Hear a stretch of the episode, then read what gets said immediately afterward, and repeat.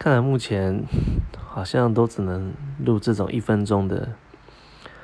短的录音了，所以如果要讲这留学心得或什么的话，我觉得应该没这么多时间了。不过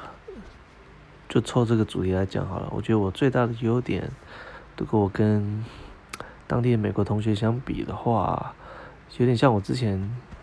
啊、那一集录的。其实我觉得，虽然我不是像他们那么积极主动表达自己的想法，但我觉得我总是可以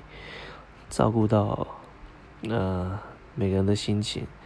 可能或许别人有时候没有感受到，